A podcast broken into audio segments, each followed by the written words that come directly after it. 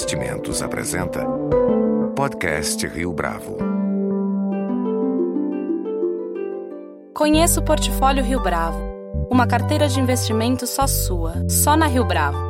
Para informações, entre em contato via investimentos@riobravo.com.br ou 3509-6620. Este é o podcast Rio Bravo, eu sou Fábio Cardoso. Foi em 2012 que Mary Alsop assumiu como regente da Orquestra Sinfônica do Estado de São Paulo. Um ano depois, ela passou a ocupar o posto de diretora musical da orquestra, função que ela já exercia na Orquestra Sinfônica de Baltimore, nos Estados Unidos, desde 2007. No podcast Rio Bravo desta semana, Mary Alsop fala não só sobre música e da orquestra, mas também do seu trabalho à frente da OSESP como diretora musical. Mary, thank you very much for joining us here today. My pleasure. My first question derives from one of your mottos um, Music has the power to change lives. How music has changed your life? Well, music was always a part of my life because my parents were both professional musicians. So I couldn't escape from music. It was every day, but, but it was also, it was the way we, my parents made a living but it was also a way that they connected with their friends and and really had joy in their life. So for me, music always meant um, an emotional, happy interaction, and I think music for especially for young people has that power to give them a sense of self you know, it's not like mathematics where you're right or wrong. When you play a beautiful melody, you're always right. And I think performing as a young person gives a sense of um, hope and joy and self esteem that nothing else can. So, in your opinion, your upbringing was very important for you to become a conductor. Oh yes, that was uh, that was very important because I because of my parents, I played music from a very young age, and I started I started on piano and then violin, and then from violin. By the time I was seven, I was playing in an orchestra, and that's what led me to love the sound of the orchestra. And my father took me to all kinds of concerts and took me to see Leonard Bernstein when I was nine years old, and that's as soon as I saw him conducting, I said, "Oh, that's what I want to do." Do you think that music can change a social reality in cities like São Paulo and Baltimore?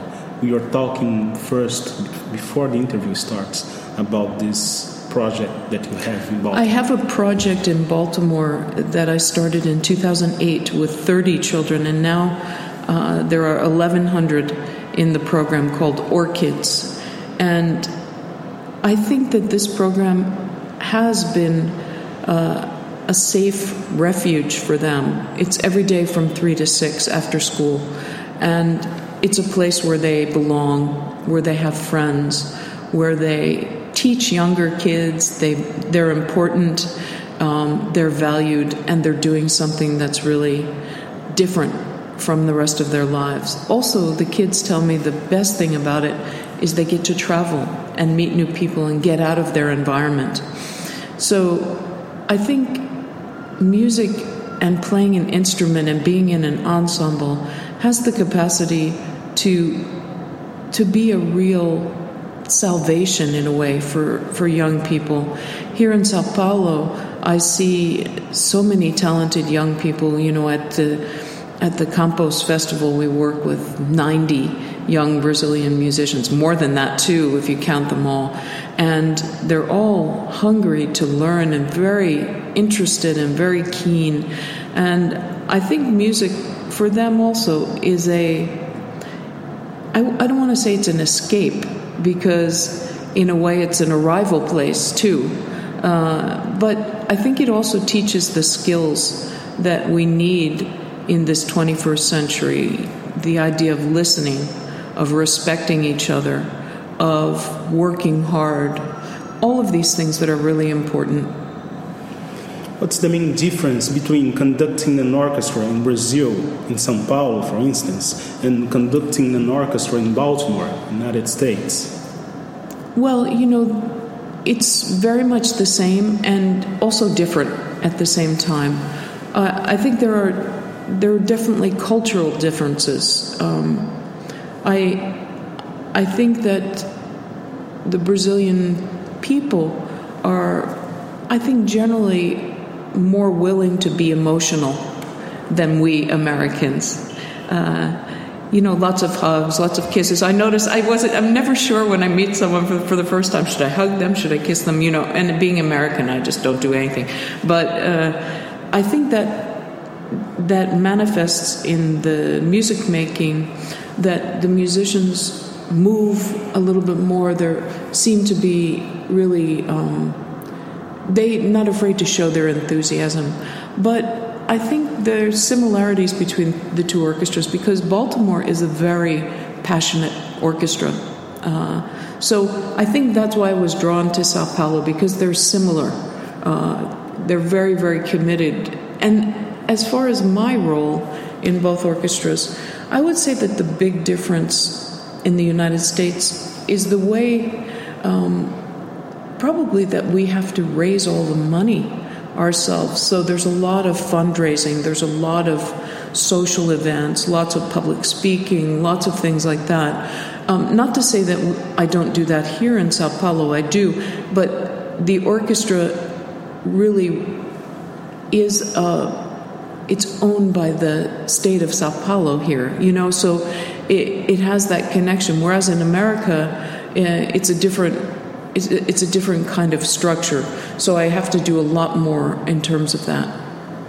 And which are the challenges thinking outside the stage of being the music, music director of an orchestra like OSESP? Uh, you're talking about the fundraising. There's something more about that. Well, I think where OSESP is concerned, um, you know, especially in this particular moment, uh, it's very, very important that I am an advocate for the orchestra and for classical music as a representative, as a symbol of, you know, the real sophistication and accomplishment of Brazil, the state of Sao Paulo, and the country. And I think it's important to constantly be out there and trying to remind our politicians, our public, our supporters, our sponsors that it's very important to a society to have great art and to have these wonderful musicians who make Sao Paulo their home you know, have value them and respect them and preserve the integrity of the institution. So I think that's that's an important role, and of course, OSESP is uh, it's the leading orchestra in the country. So and probably in all of the uh, all of the continent in South America. I mean, this is this is a big responsibility. So whatever we do, we have to remember that all the other institutions are looking to us I think our commitment to educating young people, to not only reaching young kids through all of our programs, but also reaching the pre professionals. You know, these young musicians in our academy, in our academy choir. This year I started a conducting course to try to promote young Brazilian talent. I'm very interested in seeing more Brazilian conductors and also more Brazilian composers on the world stage. So that's my mission here. Do you believe that bringing younger generation to the concerts is the main challenge for classical music today? I'm not sure it's the main challenge. I think it's one of the challenges, but it has been a challenge for classical music for a hundred years. so we shouldn't forget that. You know, classical music, listening to classical music is it's a very sophisticated um, skill, and often young people don't have the patience or or the interest. You know, it's a it's the difference between when you're 20 years old and you go buy a bottle of wine, you buy the cheapest wine, right? And then as you get older, you start understanding the subtleties of the taste and how it's created and you know your taste changes I, I, think it's a little bit like that with music too Um, but if if young people don't have any exposure to classical music at, at, a young age, I'm not sure they'll come back. So I think that's where we have to focus. Um, the exciting thing here in Sao Paulo is that I look in our audiences and there seem to be a lot of young people, especially on Saturday afternoons. So I think we're doing something right. What do you think about Brazilian audience in general?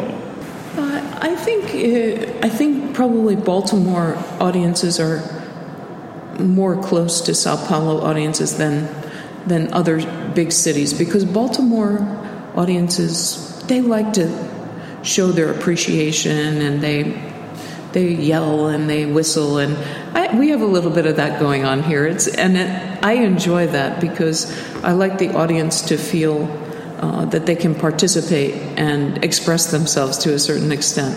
And I think that's what Brazilians do wherever they are. Have you ever experienced here in Brazil any kind of reticence or prejudice because you're a woman conducting an orchestra? I have to say I have not not not a moment and not even an incident that I could interpret as that.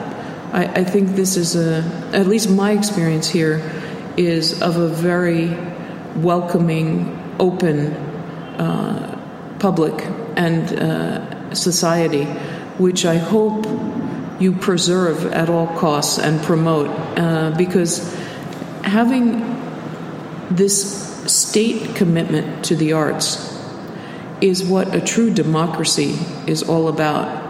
When, when people take art away, it's the beginning of controlling their minds and their hearts. And I think that the fact that the state, even as they struggle in this economy, continues to support the arts is, I think it speaks volumes about the quality of life in Brazil. Who are the key composers for you? Uh, well, it changes, you know. I, right, right now, this phase in my life, I would say that probably Mahler.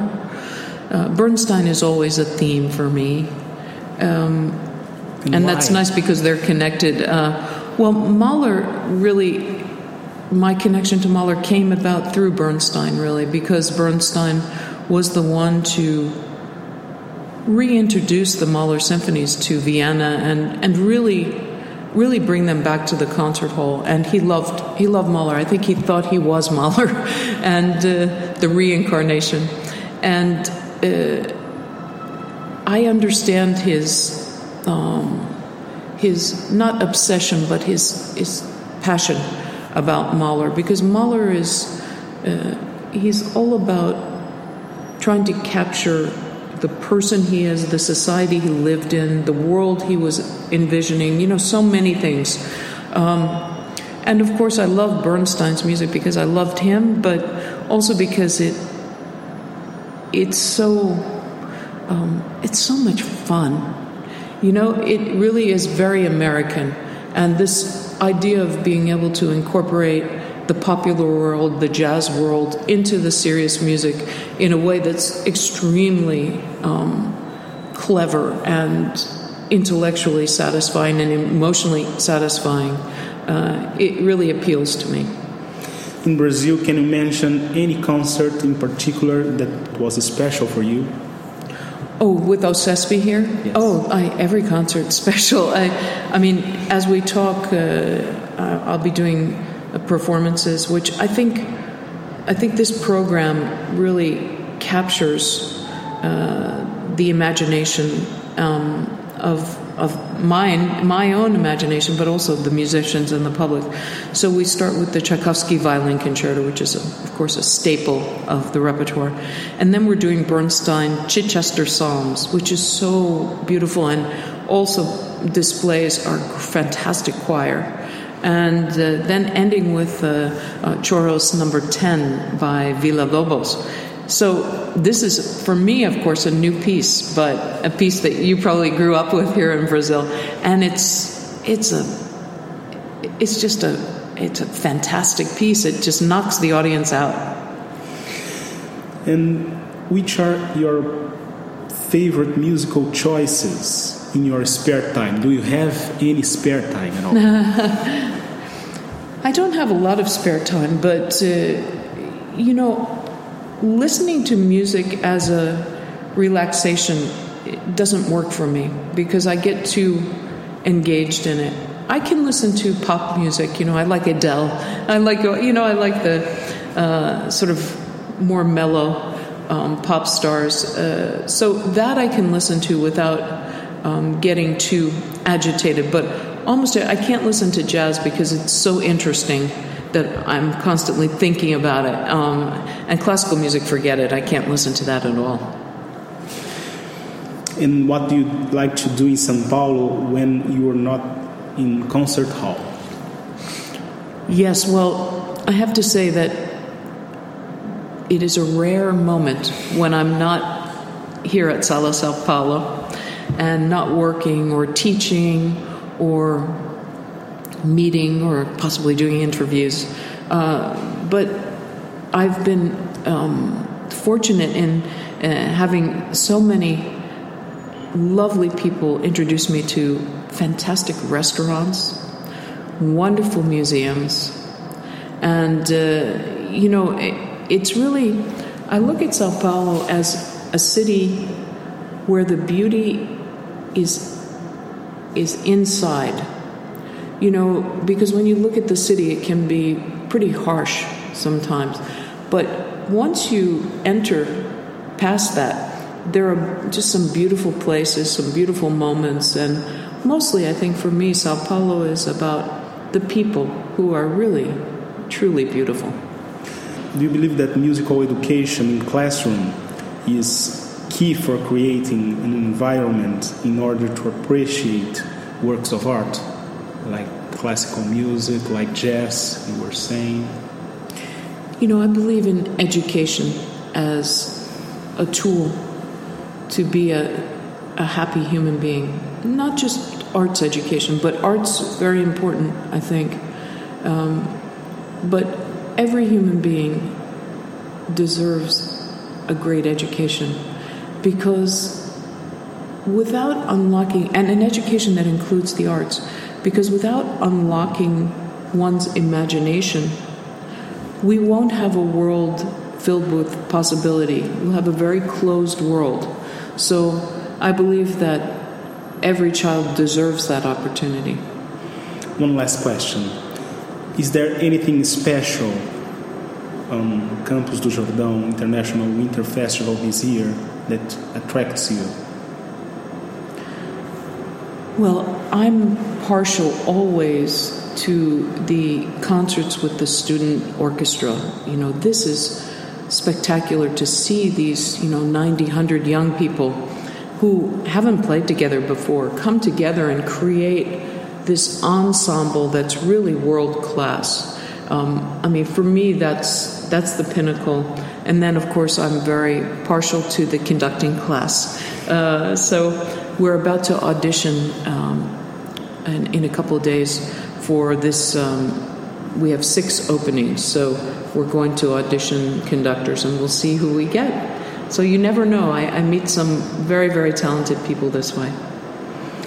Marin Alsop, thank you very much for your interview. Thank you, my pleasure. Thank you. Com edição e produção de Leonardo Testa, este foi mais um podcast Rio Bravo. Você pode comentar essa entrevista no SoundCloud, no iTunes ou no Facebook da Rio Bravo.